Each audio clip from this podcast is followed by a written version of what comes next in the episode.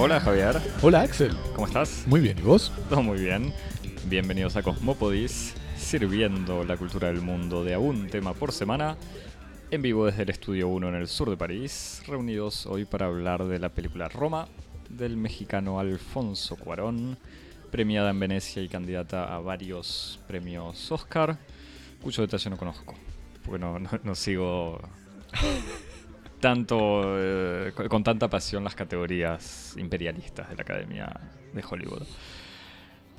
Y preferiría que sigan premiando solo a gringos y no a mexicanos. Que no hagan de cuenta que son los premios mundiales. Javier, si me querés explicar cuáles son las categorías de... Le explicás detalladamente con, con citas, artículos de Wikipedia en eh, cosmopodis.gmail.com o si no nos escribís, nos contactás este, en arroba cosmopodis en Twitter o en Instagram. Y te suscribís, Y te suscribís, nos seguís, likeás, nos evaluás y nos comentás en todas las plataformas de podcasting como Apple Podcast, TuneIn, Stitcher, Google Podcast, SoundCloud. SoundCloud y todas las demás. La que más te guste. Esta misma. Bueno, hablando de los Oscars igual, queríamos... Habíamos pretendido evitar todo el mambo mediático de Netflix y Roma, pero... Y sobre todo es, es gracioso porque yo que fui el, el culpable de pro- pro- proponerte que hiciéramos la, la doble función de la favorita y Vice la semana pasada, no me había dado cuenta. Vos me lo dijiste y yo tomé conciencia a posteriori de que ya teníamos dos de las grandes candidatas a varios de los premios, Igual de vuelta, Vice, no, sé que está nominada, pero no sé en qué. pero, pero yo realmente ni se me había ocurrido Cosmopodis, un podcast de cultura en donde no estamos informados. del Oscar. Del Oscar. del Oscar. Este, así que me, me- me propusiste vos que, que a- hiciéramos Roma esta semana para completar así premio, las además. ternas de, de candidatos. Una película que igual que fue muy pedida en el correo de oyentes. Exactamente, terminamos cediendo mucho menos a la Academia de Hollywood Que a nuestros oyentes, que varios nos nuestros oyentes. ¿Qué, te- qué- qué piensan ustedes de Roma? Y les va a gustar. Eso, eso también me parece que hubo. Sí, Eso- yo ya la había visto igual hace tiempo, pero no. Pero bueno. Eh, así que vimos Roma. Vimos Roma. Por si no lo sabías, es eh, una obra de Alfonso Cuarón, que es ¿En el director mexicano recordado por Y tu mamá también. Una de las de Harry Potter, como escribe el pasante con quirúrgica precisión. Children of Men y Gravity. Gra- Gravity, película que. Yo casi no me acuerdo, pero me acuerdo que son George Clooney y Sandra Bullock en el espacio. Exactamente. Yo sé que a vos seguro que te gustó mucho. Me gustó muchísimo. Este, una película A de mí pi- no, no me desagradó. eh. Una película de piratas, como recuerdo de alguien que, que me, me- me- me comentaba por ahí. Después, si querés, podemos hablar de eso. Pero así que este señor Cuarón hizo. Hizo otras una películas. película eh, producida por Netflix. Que parece que no es un detalle menor. Esta película es Roma, filmada en un majestuoso blanco y negro y situada en los años, a comienzos de los años 70.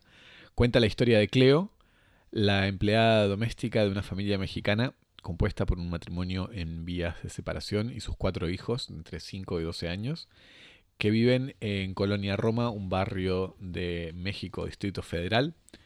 Eh, la película, basada en parte en los recuerdos de infancia de Cuarón, muestra la convivencia de Cleo con la familia, su relación con los chicos, con Sofía, la patrona, y sobre todo con Fermín, una suerte de novio que la deja embarazada y luego se borra, arguyendo estar demasiado absorbido por su entrenamiento de artes marciales, cuya utilidad, sabremos luego, sirve menos a la gloria del deporte que a la acción represora de grupos paramilitares antiestudiantiles.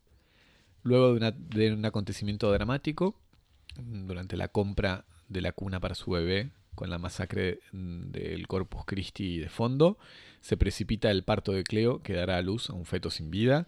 Sobre texto de ayudarla a salir del duelo, Sofía le invita a una escapada a la playa en la que tanto la familia como Leo, como Cleo, enfrentan sus verdades. Por una parte, el abandono del hogar por parte del padre y por otra, el avergonzante reconocimiento de no haber deseado nunca su embarazo, para tratar de reorganizar la comunidad del hogar. Bien. Axel. Eh, yo no es que no sé por dónde empezar. Me parece que empecemos Por Netflix. Por el principio. Porque antes de ver Roma, y, y literalmente antes de verla, por lo menos la ciudad de París estaba completamente empapelada. Creo que yo estaba en Buenos Aires y era igual. Y era igual, claro. Y me da la sensación que fue en todos lados. En esas operaciones globales que solo imaginar la escala es, es vertiginoso, ¿no? Uno imagina Estados Unidos, digo, Estados Unidos, Francia y, y- y Argentina, por lo que nosotros pudimos ver, este, totalmente tapizadas con afiches de Roma, imagínate lo que Pe- es. pe- pero con el detalle de vuelta que esta, esta, esta gran publicidad se hizo antes de que saliera Roma.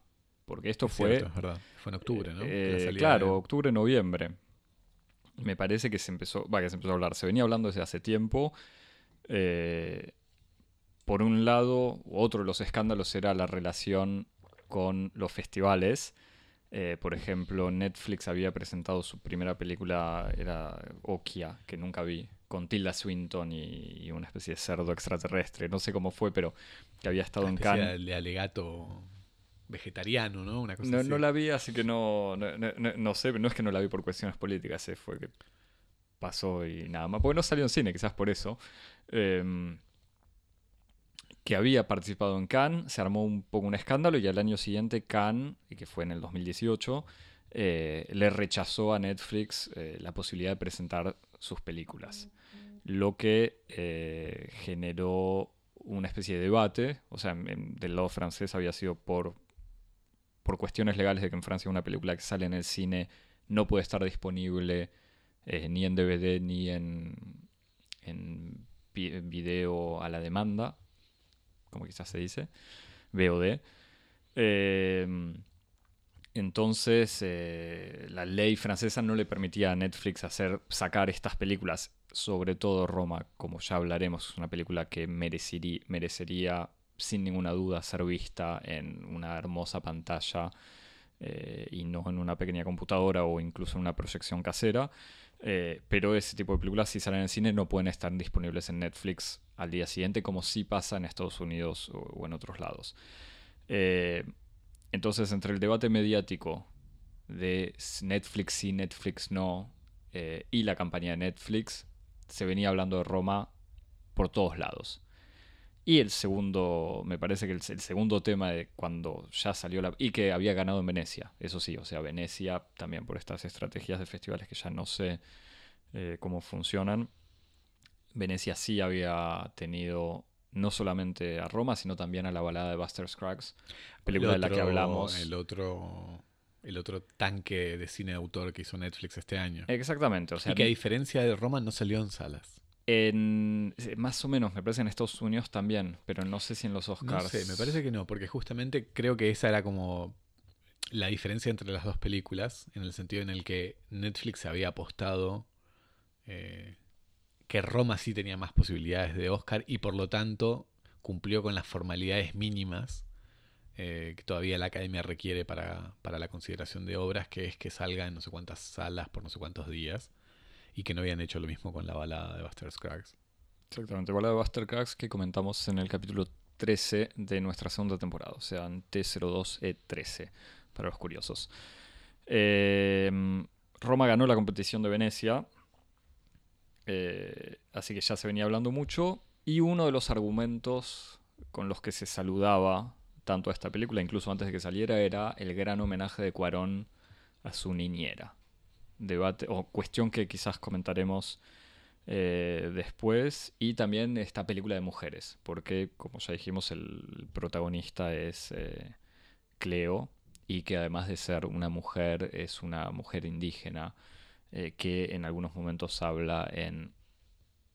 eh, Eh, Noxmeca, no me acuerdo, es una lengua... el, pasante, el pasante me parece que se se queda sin, sin prima de, de primavera, por no haber chequeado eso.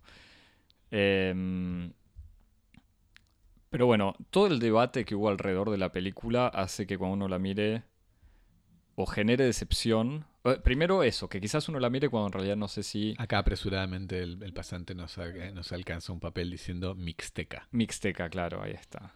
Sí, pone cara de que él lo sabía, pero si no nos lo dijo, es culpa de él. Eh, es una película que... Porque además señala, señala que la, la actriz, señala con un, con un papel que me parece que está impreso en Wikipedia, que la actriz es eh, mestiza, eh, de un padre mixteca y de una madre triqui. Mm. Son dos este, pueblos Sí. originarios. No, hablar de mestizaje en México es una... Es, es un programa nacional, pero... Es otro episodio ese. eh, Pero bueno, sí, efectivamente hay varios de los de los diálogos en Mixteca que se que se, se tienen entre Cleo y otra de las chicas que trabaja ahí en la casa de los pero... Cuarón. En la casa de los Cuarón. Exactamente, o de los de esta familia inspirada. Pero bueno, una de las preguntas que nos hacíamos eh, entre nosotros era eso. Bueno, caemos en la eh, en, en la máquina marketinera de Netflix y en el fondo podemos decir que caímos. Pero bueno, Pero caer, caer tarde es casi no caer, ¿eh? puede ser. En el mundo de hoy, cada pequeña victoria es una gran haber victoria. aguantado dos meses. pero, pero bueno, entonces da esta sensación como que al final de cuando uno termina de ver la película es difícil no comparar la sensación que te queda con la todo el ruido que hubo alrededor. Eh, nada, podemos dejar eso de lado, si querés, primero. Sí, sí. o sí. no sé cómo. No, no, que sí, que, que estoy de acuerdo con vos. Que, que era, es una película difícil de ver en el sentido en el que hubo sus- suscitó tanto furor, una, una recepción eh, eufórica que era muy difícil de, de ver sin, sin abstraerse de todo eso. ¿no? Y, y- y sin decir que hay críticos pagados por Netflix o no, pero, No, pero había incluso claro. una, una excitación incluso, en la crítica el- el- sorprendente. El, modo en, en el que la película había como una especie de coincidencia o de sincronía entre ciertos aspectos que están en la película y un, y un apetito por parte de la crítica, como vos decís, de identificar a la película como una película de mujeres o como una película que visibiliza la vida, los rostros, la lengua y los cuerpos de, de sujetos este, subalternos. Había estos elementos que están presentes en la película, pero que son rápidamente identificados po- por una cierta crítica como, como los elementos definitorios. O sea, la- meritorios o no, pero sobre todo definitorios. como Claro, que lo como el es carácter decisivo de la película es estar organizados alrededor de, de esta operación de visibilización, que era lo que suscitaba tanto furor.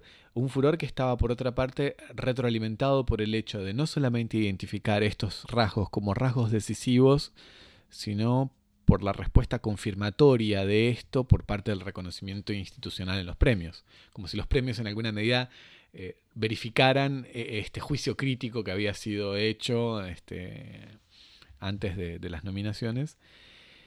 Y que, bueno, Que Yalitza Aparicio está nominada a un Oscar. que- mejor actriz, claro. que, que además... y, y la otra, la madre, a un mejor actriz de reparto. Exacto, y entonces es como, en- en- con todo este, este contexto, era, es muy difícil de ver la película abstrayéndose de, de estas, de estos parámetros, ¿no? Pero bueno, la película se caracteriza, como decías muy bien en la, en la presentación, por ese blanco y negro majestuoso, una imagen eh, de un, no Muy sé de pulida. virtuosismo, pero de una, un, un- un trabajo y una atención por la imagen eh, muy evidente. Pequeño, pequeño detalle Sí. que me, me- me parece importante señalar, la película está dirigida, escrita, eh, fotografiada, Fotografiada y montada. Por Cuarón. Cuarón hace la edición, hace la foto, hace, escribió el guion y es el director. O sea, o sea mencionar pre- precisamente estos dos rasgos que van a venir a, a- a cuento más adelante, como la, la fotografía y el montaje y este Y la puesta en es, escena es al mismo general, tiempo claro. un, un- un- una- un elogio directo a Cuarón. Sí. Eh, que de todos modos no sorprende, o sea, todos felicitan a Cuarón por eso, pero digo, no es nada nuevo. O sea, Cuarón ya hizo, eh, ya demostró su talento, digo, no, no es que tendría que dejar de demostrarlo, eh, pero ya en Children of Men había muchos, eh, muchos elementos de puesta en escena muy interesantes. Y en Gravity también. Yo lo único que me acuerdo, o en el fondo las cosas que más me marcaron son esas eh, tomas extremadamente originales, medio circulares o sin espacio. O sea, tiene un trabajo, Cuarón tiene un trabajo de... o Sí, es un gran director desde hace que años. que tiene sobre todo esa famosa escena Adentro del auto. adentro del auto, en una especie de, de- de- de manifestación o de, tumulto, que es una toma una- un plano secuencia. Este, pero, pero igual, para señalar una pequeña diferencia, eh, Children of Men, el, el director de fotografía es eh, Emanuel Lubezki, Mm, que es otro director de foto mexicano, que además fue director de, de foto de, de Tim Burton, de Malik, de Cuarón, de Iñárritu, de los hermanos Cohen, o sea que este que además t- t- es, es una diferencia que se ve a simple vista, o sea, Roma no está filmada como Children of Men, es, es otra imagen, es otra foto. Este Así que Sí. nada, simplemente no, señalar sí. que Roma tiene esta especie como de marca autoral a fuego en un montón de, de- de departamentos. Sí, sí, sí, pero a, a lo que voy es que la- las ideas de puesta en escena eh, importantes son de Cuarón. O sea, en Children of Men, por más trabajo compartido con el director de foto. Pero, digo, no es sorprendente que Cuarón haga una película linda y que tenga un montón de. Lo, voy a decir directamente, un abuso, una exageración en el recurso de eh, los travelings largos, los paneos lentos y circulares en la casa o entre gente, etc. Pero bueno, eh, eh, o sea, nada, la parte de trabajo de madurez, que no sé si es una categoría necesaria, pero es, es el trabajo de un cineasta recontra confirmado. Como que no hay ninguna duda en, en- en la puesta en escena este, en esta película. Sí, es una obra que uno podría decir una obra de estilo, en donde uno ve como la conjunción de una serie de rasgos formales que tienen una especie de marca autoral. Sí, sí, sí, sí. Y, pero sí, pero, pero que no está probando cosas, o sea, que está confirmando un montón de cosas. Y concretamente hay muchas escenas eh, que son. eh, no sé si decir que van a entrar en la historia del cine, pero típicas escenas estas que marcan, como en el fondo la del auto de Children of Men, pero me parece que la escena de la compra de la cuna con la manifestación eh, y la masacre de Corpus Christi afuera es resume muy bien un montón Sí, de como cosas. se dice icónicas, como se dice Exactamente. ahora. Es una escena en donde está Cleo con la abuela, o sea, con, con la madre de su, con su patrona, en el fondo, con la madre de la madre de la casa, eh, eligiendo cunas, eligiendo muebles, pasando cuando llegan hasta, hasta el negocio por un grupo de, de estudiantes manifestando y desde adentro del negocio, desde un primer piso, se puede ver hacia la calle como hay corridas, represión, gritos y todo en ese mismo, en esos mismos paneos que iban desde las cunas, los muebles hacia afuera, con, la, gente corriendo y gritando, hasta que vuelve al negocio, donde entran dos estudiantes escapándole a la represión, entran unos eh, de este grupo paramilitar por detrás, matan a un estudiante, Así, eh, lo fusilan. lo fusilan a, quemar ropa, o sea, lo- lo- es que se estaba escondiendo en un mueble en realidad, le abren la puerta, le disparan frente a los clientes eh, Horrorizados. horrorizados y, último detalle, eh, con una mano y un arma apuntándole a Cleo y a la abuela, donde vemos solo la mano y lentamente la cámara gira y deja ver que la persona que está sosteniendo ese arma es no es otro que Fermín, el muchacho que la había dejado embarazada y se había y había rechazado cualquier tipo de responsabilidad en la paternidad. Entonces, este es un ejemplo entre muchos igual eh, de la, de- del gran talento de Cuarón y las buenas ideas en, en su trabajo. Que no, no sé, Javi, si quieres comentar, me parece que es una de las cosas interesantes de la película, es este pie en la historia íntima o en la historia privada y la historia con H Sí, eh, mayúscula sí, qué sé yo. a, mí, a mí ese tipo de... Como de... de- de elogio no te... No, no, es que ese tipo de, de decisión formal como de, de dar una especie de coherencia perfecta en donde en un mismo punto convergen la, la- la- la secuencia de lo público con lo privado, eh, la vida familiar con la vida, esa especie de vida profesional oculta que tenía este muchacho que no se sabía muy bien para qué practicaba karate, que en ese momento descubrimos que es paramilitar, esa especie como de convergencia de distintas líneas que iban por separado y hay un momento de anagnórisis en donde se produce un encuentro entre los personajes y la verdad. no es lo que más me, entusiasma eh, como experiencia o como experimento narratológico, este, pero es indudablemente está ejecutado con un indiscutible sentido de la pericia. Sí, a, mí lo que me gusta es más, mucho menos la figura de Fermín eh, que la, el, ruido exterior y el momento de ellos comprando la cuna. O sea, pero bueno, no. No, pero me parece que esta, Casi que... ejecución eh, a, los ojos de todo el mundo es como un.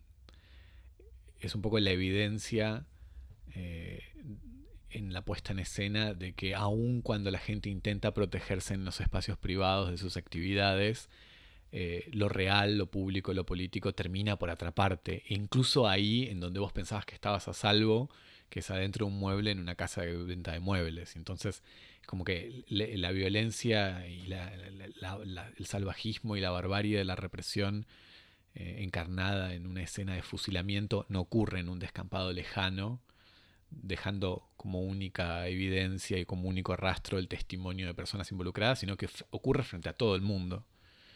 O sea que me parece que hay algo ahí de, no solamente como de, simplemente de episodio dramático, sino como de voluntad de decir como nada de esto, nadie podía argumentar ignorancia porque esto ocurrió frente a los ojos de todo el mundo. Incluso cuando los mexicanos intentaban llevar su vida normal, mientras los estudiantes estaban en la calle manifestando, la represión tuvo lugar frente a los frente a todo el mundo y, y, quienes no respondieran a eso hacían prueba de mala fe y de y de ignorancia deliberada. Me parece que tiene como esa especie de función así medio declamatoria demostrativa de la, ¿no? la, la, la, escena. Sí, sí, sí. Ya, ya, hablaremos sobre la cuestión del punto de vista, quizás. Que, Absolutamente. eso se, se, cierra de alguna manera. Y me parece que otra escena así medio icónica es eh, la, escena casi final en la playa. Que es la escena además... Eh, que hizo el póster, o sea, que da lugar al póster. Exactamente, que es el, fotograma que, que, da lugar al póster. En, realidad hay dos pósters diferentes y las, los dos pósters son de los últimos 10 minutos. Ah, mira. Uno es la pirámide esa que forman en, en el abrazo en, al, borde del mar y la otra es Cleo en el auto mirando por la ventana, mirando hacia afuera en el auto. Ah, mira, esa no la y que Eso es cuando vuelven de la playa. Mm. Esta escena de la playa es... Que me parece que la puedes contar porque... No, no, por eso es al final, después de todos estos eventos. Además, lo eh, bueno de contar una película tan tarde es que no hay problema de spoilers. no, claro, ya, nadie nos puede. Además, ya todos los spoilers los dijimos en el resumen.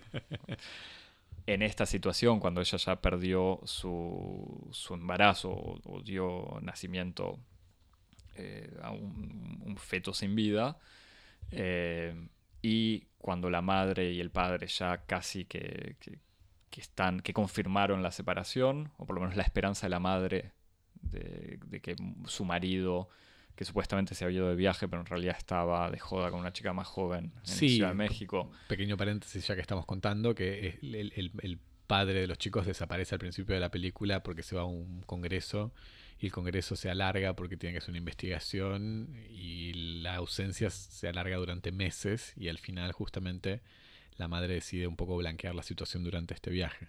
Entonces, claro, se van la madre con los cuatro hijos y Cleo de vacaciones. Ella la invita a Cleo a la playa. A que se despeje. Eh, y estando en la playa, uno de los chicos, la, madre va a buscar el auto, le dice a los chicos, chicos, quédense, quédense, acá con Cleo, se mojan los pies en el agua, pero no se metan en el agua porque Cleo no sabe nadar. Por suerte nos, nos enteramos de ese detalle. Información conveniente. Eh, y mientras Cleo está acompañando al más pequeño, que es esta figura central eh, de, la película, se da cuenta que los otros no, le, no vienen hacia ella cuando los llama, entonces se termina metiendo al agua y rescata a los chicos que estaban casi ahogándose. Todo esto, esta escena, esta secuencia, en realidad, desde, desde que la madre se despide de Cleo, Cleo se queda con el chiquito, se van hasta la orilla, vuelve al mar, vuelve, vuelve la madre, todo eso es un traveling de ida y vuelta bastante largo eh, y que va desde la arena hasta el agua. Eh, y después vuelta a la... Y vuelta a la arena y vuelta al agua. En realidad, y es como una especie de gran proeza técnica y visual y un, vaivén eh, que acompaña paralelamente el movimiento de Cleo y las olas y todo. En una escena dramática en donde justamente uno teme que Cleo vaya a ahogarse, pero que aún así ella heroicamente se lanza a salvar a los chicos. dramática si uno no vio el póster, porque todos sabíamos que había un gran abrazo al borde del mar, porque el, póster que, comentábamos es este, son los chicos abrazando, las chicos y la madre abrazando a Cleo al borde del mar. Entonces obviamente, bueno, cuando lo rescata, se abrazan todos y le dicen te queremos, Cleo. Em, paréntesis, ya lo comentaremos, pero por suerte a la, pobre empleada tuvo que dar su vida para que la quieran. pero no es la primera vez que le dicen te quiero o te queremos igual en la película.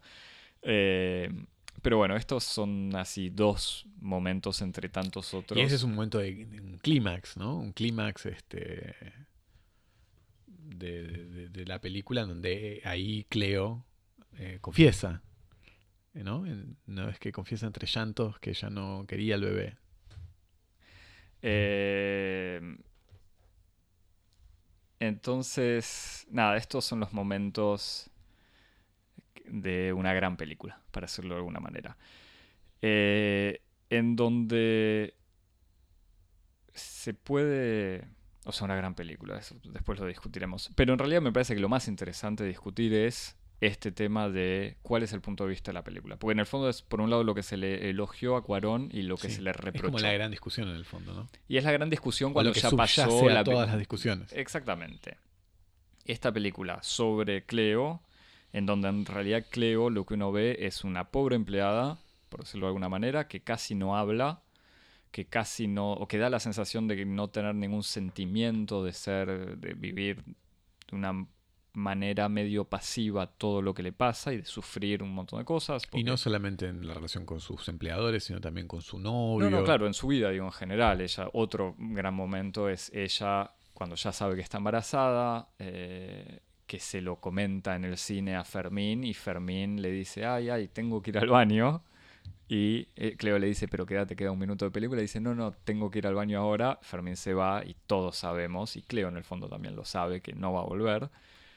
Eh, este personaje de Cleo que frente, o sea, por un lado frente a todos los elogios de eh, esta película homenaje a la nana, eh, a la niñera o, a las empleadas domésticas en general. Y lo que uno ve en la película hay una especie de desfasaje raro, porque no es una película, por más de que también leí por algún lado, ya no me acuerdo, donde un homenaje a las mujeres, pues son estas dos mujeres, Cleo que sufre como mujer eh, como una potencial madre soltera eh, que pierde a, su bebé con un momento de amenaza que igual está también cinematográficamente es un momento muy fuerte, o sea, hay dos momentos muy fuertes. El de la amenaza de Fermín, cuando Cleo va hasta el pueblito en donde se entrena eh, y le dice, Fermín, te traigo tu chaqueta, pero además vas a tener un hijo, y Fermín, después de haber entrenado y haber hecho una demostración de artes marciales, le dice como, andate acá, no me acuerdo en mexicano cómo lo dice, pero le dice, no te me vuelvas a acercar, eso, ese chico no es mío, eh, y le hace una especie de mini demostración de taekwondo eh, agitándole una, una varilla, un arma en la cara, eh, en una situación bastante amenazante o amenazadora. Y después toda la parte del parto. Y grotesca también. Sí, muy. Sí. Un personaje que es un personaje grotesco también, que estuvo precedido por la escena en donde se lo presenta, en donde aparentemente después de haber tenido relaciones, están en una habitación de un hotel Cleo y, Fermín. Y Cleo en la cama, Fermín sale del baño. Fermín sale del baño desnudo y hace como una especie arranca, primero arranca el... Mástil. El, mástil de, la cortina de la ducha, en realidad, el, palo, para hacer una demostración. De kendo, de kung fu, no sé, una cosa así. Un momento muy, muy grotesco. eh, y bueno, y la escena del parto que no sé si es necesario contar también, es una escena... También otro plano secuencia. Exactamente, donde ahí hay muchísima tensión. Eh, entonces, nada, está, para volver a lo que decía hace unos minutos, de esta película homenaje a mujeres, por un lado está Cleo, que tiene todos estos momentos de sufrimiento, y por otro lado, su madre, que es abandonada también por el, por el marido, que sin decirle exactamente lo que quiere, se va con una más joven. Eh, no sé, da la sensación, uno ve la película y dice, bueno, no era para tanto. O sea, el homenaje a la nana no es tan evidente, o por lo menos no es, el personaje de Cleo no es una mujer eh, ni que se exprese verdaderamente, ni, ni que se entienda muy bien lo que dice, lo que quiere, lo que siente, ni que, para, para decir lo que sería un poco un cliché, pero no es tampoco una mujer fuerte que sobrepasa las, eh, las pruebas de la vida con, coraje y valentía, sino que ella va sufriendo todo esto, tiene algo de ayuda de, de, la patrona y nada más, y tiene un amor medio ambiguo con los chicos, es una relación de cariño. Yo no diría que tiene una relación ambigua con los chicos, a mí me parece que con los chicos tiene como una especie de, de, adoración que va justamente muy por encima de, de las obligaciones que ella tiene cuando ella, la primera escena en donde uno ve la rutina de ella, que ella se levanta muy temprano, se arregla y cuando está... Ella es la última en acostarse en la casa, pues la que apaga todas las luces y, la primera en levantarse. Se levanta muy, muy temprano y se arregla y cuando se arregla y pasa de la casa de servicio a la casa principal, lo primero que hace es despertar a los chicos con una paz y una paciencia y un cariño en donde eh, que uno podría imaginar que o, sometida a una serie de prisas y apuros, ella los levantaría de un modo un poco más este, más impaciente o más profesional, pero me parece que no, no, sé si, si, si, yo caracterizaría como ambigua la relación con los em, chicos. No, digo ambigua, pero digo, además de que está marcado por la relación laboral que, uno ve, está marcado por esta impasividad ante todo. Hmm. Como que no es un cariño efusivo, porque de todos modos ella no es la madre, no, puede, no reemplaza a la madre. Tampoco es un personaje efusivo. No, no, por eso. Pero bueno, a eso voy que el cariño que tiene con los, con los chicos es la misma relación distante que tiene con todo casi. Pero bueno, sí, sí, no, me parece que no es necesario discutir eso. Como en el fondo, no, la película no pretende demostrar que Cleo es una. Eh, está siendo contratada para querer a los chicos. Eso es eh, sería. Me parece equivocado.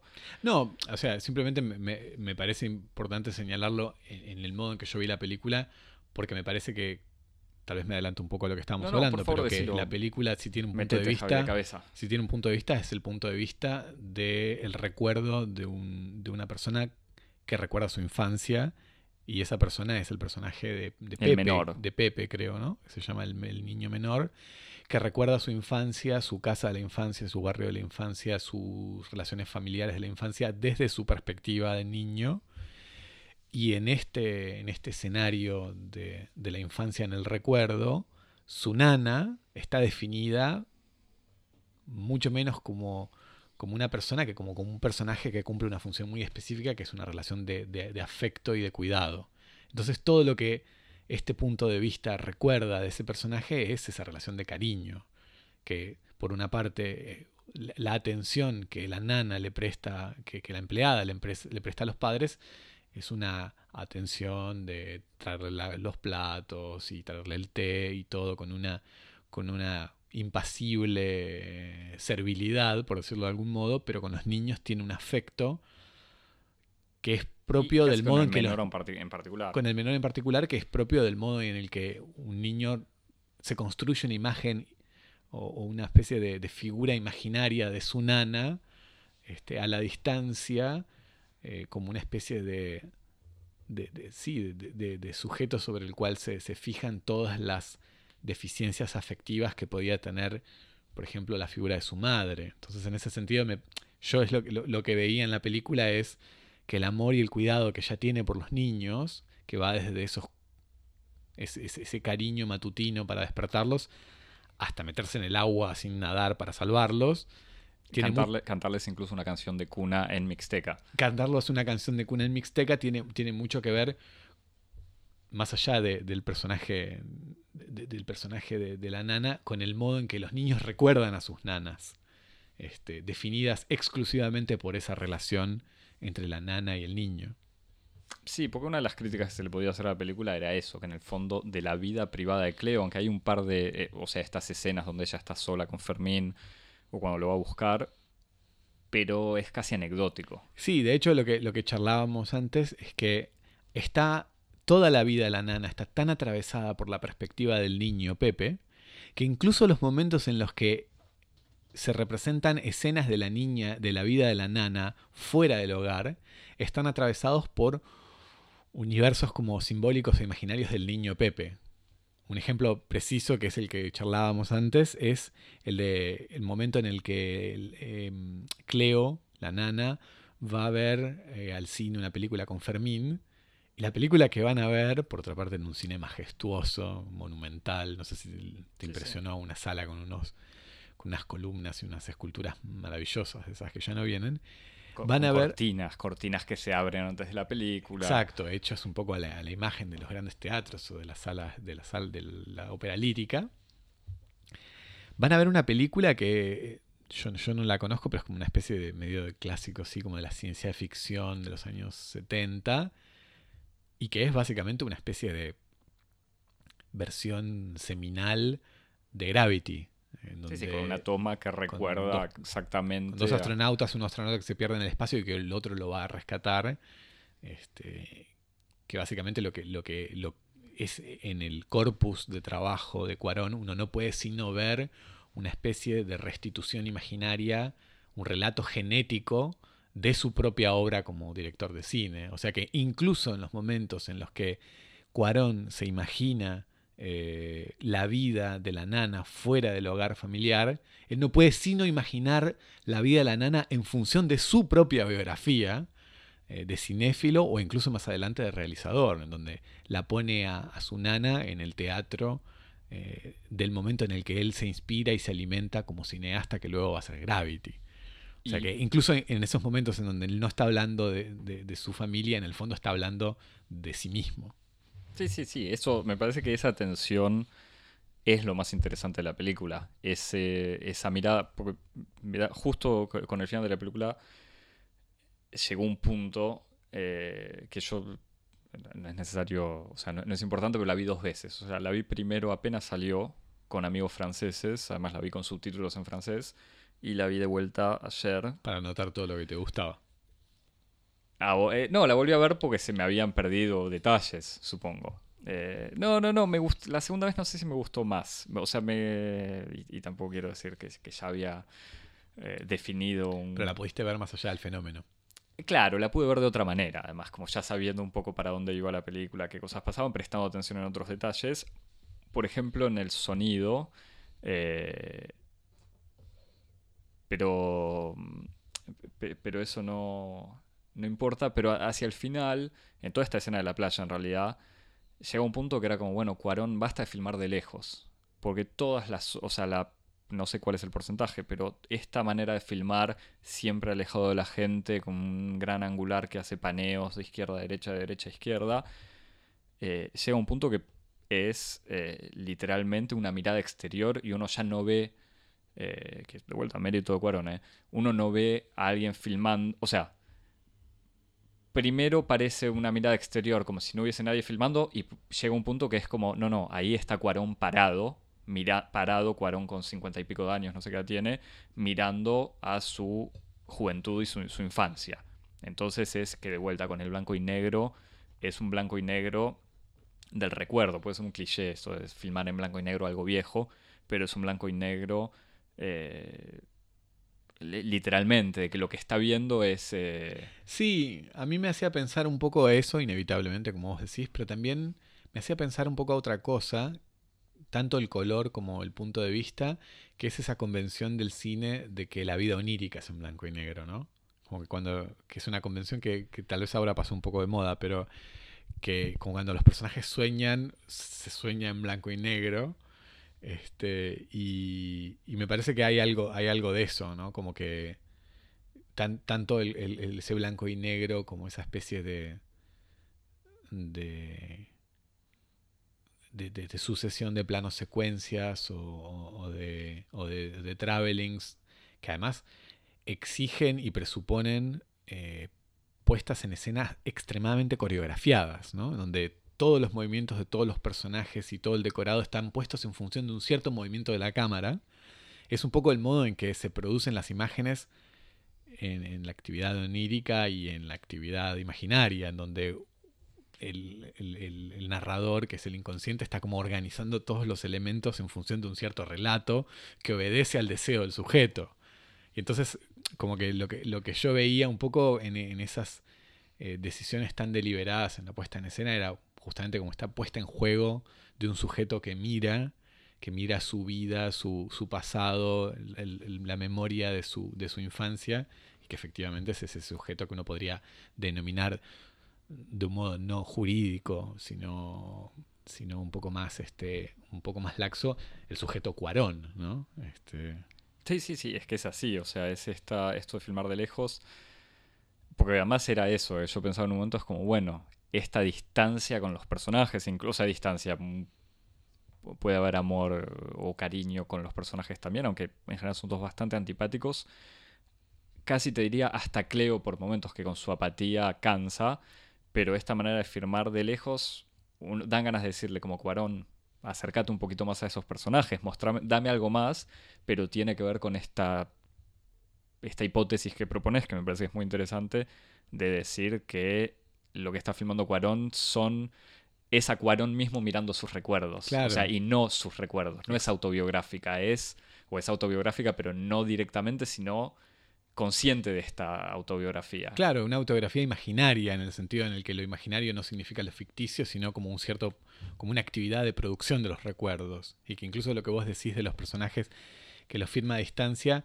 yo digo, sí, es cierto, pero sobre todo más que lo filma a la distancia, lo filma en cierto sentido, porque la apariencia, de ratos la, la película tiene como una apariencia o una especie de voluntad de apariencia como documental, realista, pero después lo que realmente es como una especie de gran teatro de marionetas, en donde están todos estos personajes, como vos decís, que están haciendo exactamente lo que necesita eh, el ojo que mira que hagan para producir un cierto efecto. Y entonces la distancia que existe entre la cámara y los personajes no solamente es una distancia óptica, sino una especie de, distancia en la que los personajes están como cumpliendo funciones eh, que ese ojo que mira les está imponiendo.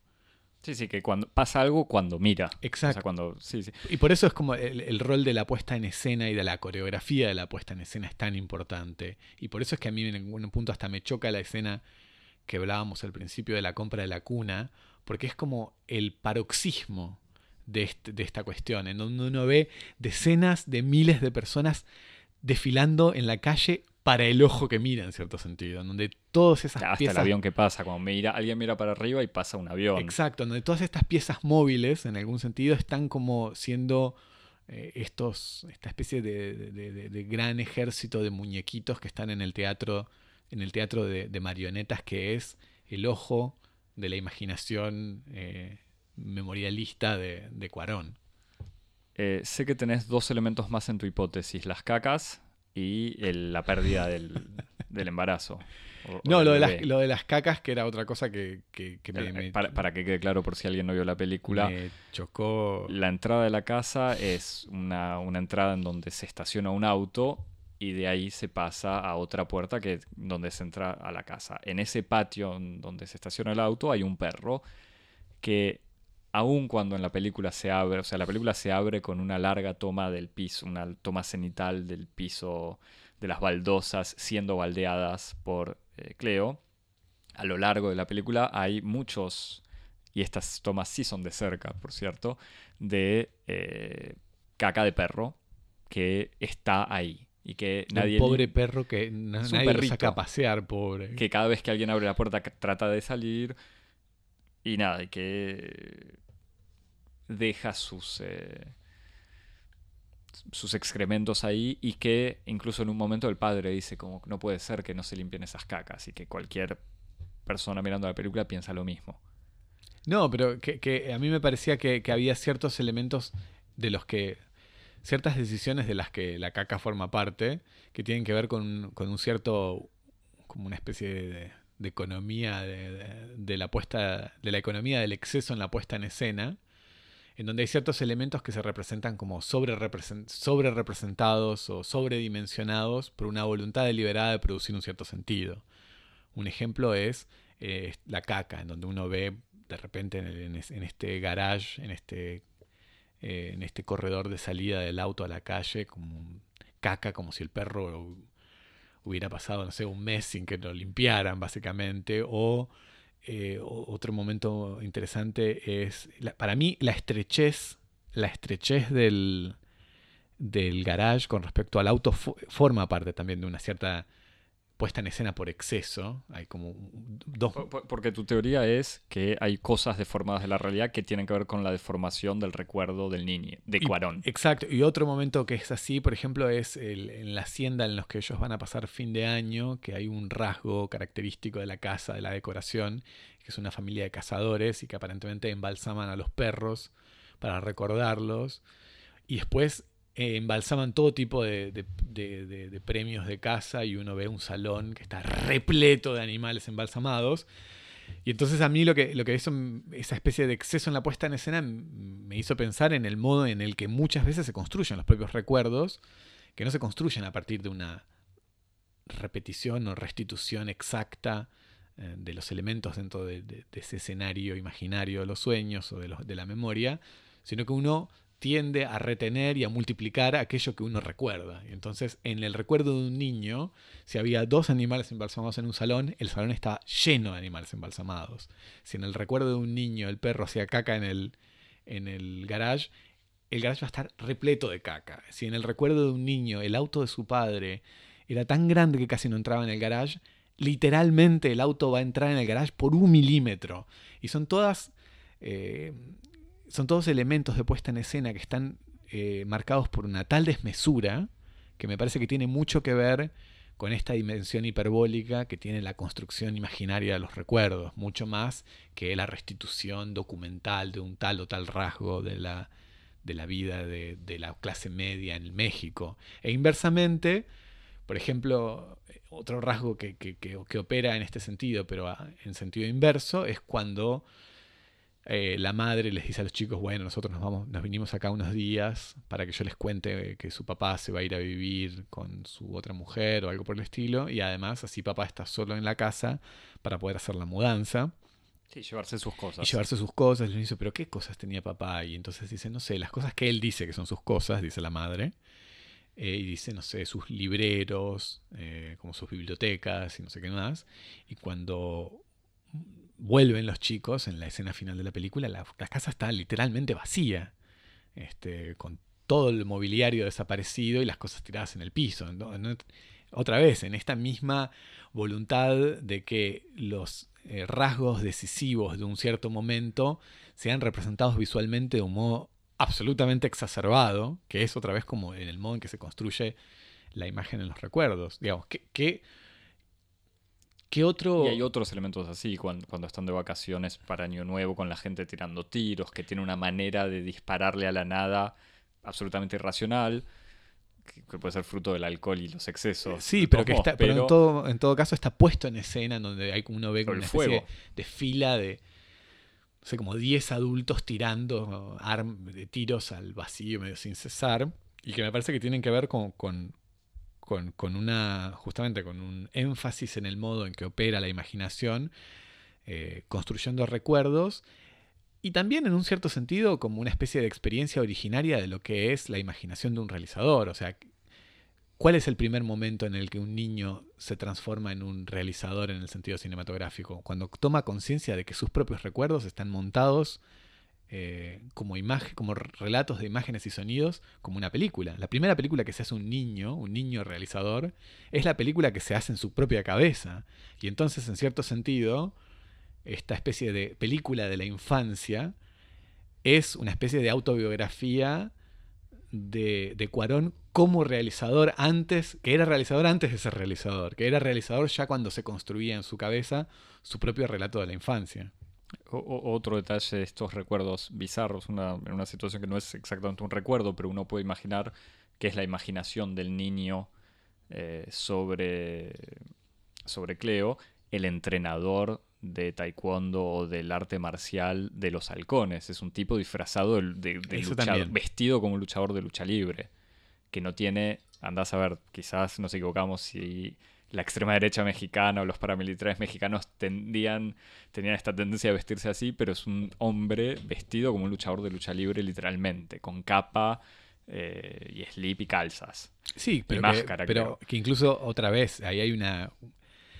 Eso también es una decisión de puesta en escena, porque después si uno investiga un poco, resulta que este grupo paramilitar es un grupo bastante conocido aparentemente en la historia política de, de México, que se llamaba Los Halcones, que era un grupo paramilitar fundado ya en los años 60, que tuvo mucho vínculo con, con los servicios de inteligencia norteamericanos, la doctrina de la seguridad nacional, etc. Y de todos estos elementos, lo que Cuarón decide restituir es este elemento que pertenecería casi al imaginario infantil, eh, de la visita de un luchador de catch, de lucha libre, que les hace una demostración como de yoga además, Sí, de cómo mantenerse en equilibrio con los ojos cerrados. de cómo mantenerse en equilibrio con- en un solo pie con los ojos cerrados. En es- escena típicamente salida de la imaginación infantil.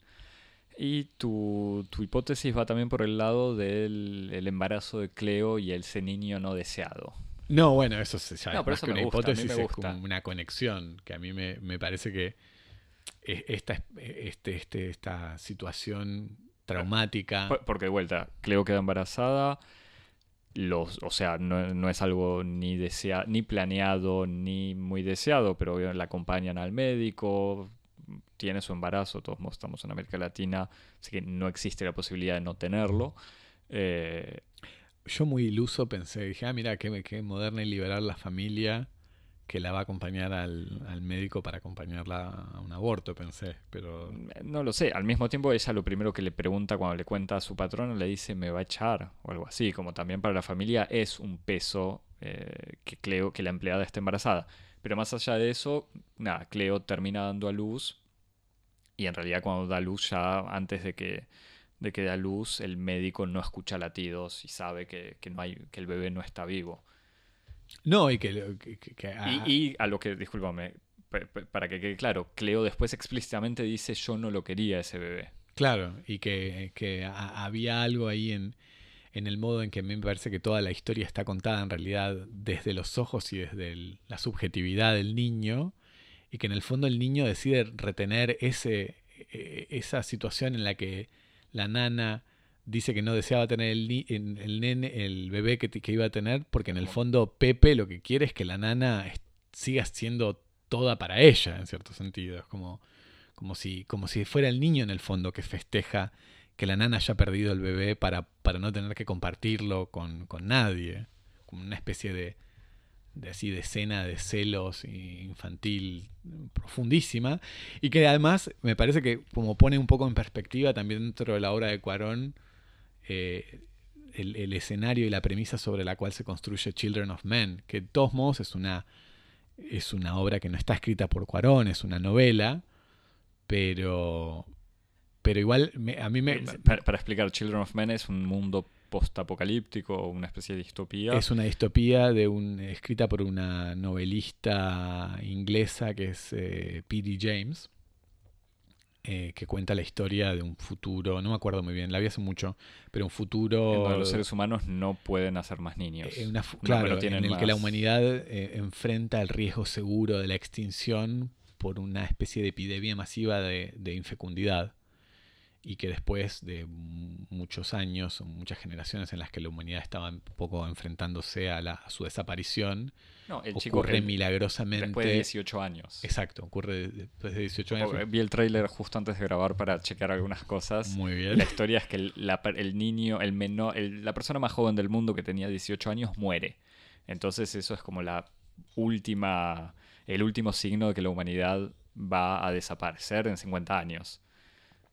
Pero aparece una mujer, pero que una jovencita un embarazada. milagro, que, es- que una mujer aparece embarazada y que es como la evidencia de que existe esperanza en la humanidad y en un contexto de un poco de derrumbe de, de todas las instituciones, en una especie de, de orden neo- securitario neofascista y racista que se impone, la esperanza de la humanidad es una mujer embarazada, una que es una inmigrante ilegal negra. Sí. Este, No, no me acuerdo ilegal de dónde, porque si ocurre en, en Europa o no, o en dónde, pero, pero sí. Y está esta presencia además de la panza. Hay como un montón de elementos que de alguna manera conectan. Claro, y que entonces es como que imaginar esta especie como de, de escena así muy, muy clave, muy decisiva en, en- en la infancia de un niño en la que su figura de, la figura del amor maternal en la nana, eh, atraviesa el trauma de la pérdida de un bebé, una nana además que forma parte como de una, de una etnicidad, no una casta diferente. Una casta subalterna, diferente, y que en Children of Men veamos esta especie como de, de promesa redentora de la humanidad en, este embarazo también en un vientre subalterno. Parece que hay una conexión que no, que no puede pasar por alto. Sí, en, la filmografía de Cuarón hay otros elementos.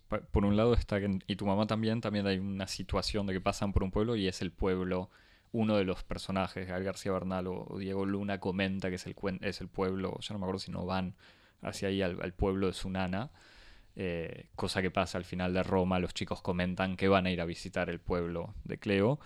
Y en otro elemento de este estilo, también sin haber visto Children of Men recientemente, más allá del trailer, en una de las escenas de la calle con tanta gente, con estos travelings paralelos, o sea, la cámara acompañando a la gente que camina por la vereda.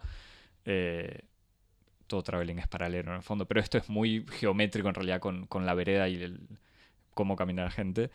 Eh, me hacía pensar a estas escenas de calle Children of Men sin recordar muy bien qué.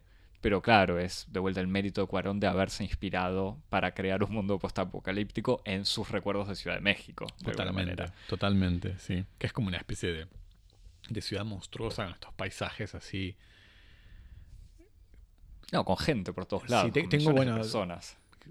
Algunos amigos oyentes van a reconocer esto porque se los estoy este, estamos en un régimen de copyleft, pero se los estoy este, plagiando, pero tengo, tengo amigos que justamente trabajan un poco sobre la idea de que, de que hay ciudades, sobre todo la Ciudad de México, que está construida sobre, sobre, el, sobre la, la, idea y la estructura de ruina, no como resultado, sino como procedimiento. Como que la Ciudad de México nació arruinada, nació hecha ruina. Es que nació fundándose sobre la ruina de Tenochtitlán. Además, es como que la ruina es la forma de la ciudad. Este, no es como una especie de, estadio último, sino que es la estructura, el principio constructivo de la ciudad y eso se ve muy bien en, esta especie de paisaje de, de, precariedad social, pero también como paisaje de inspiración de lo que es el mundo posapocalíptico.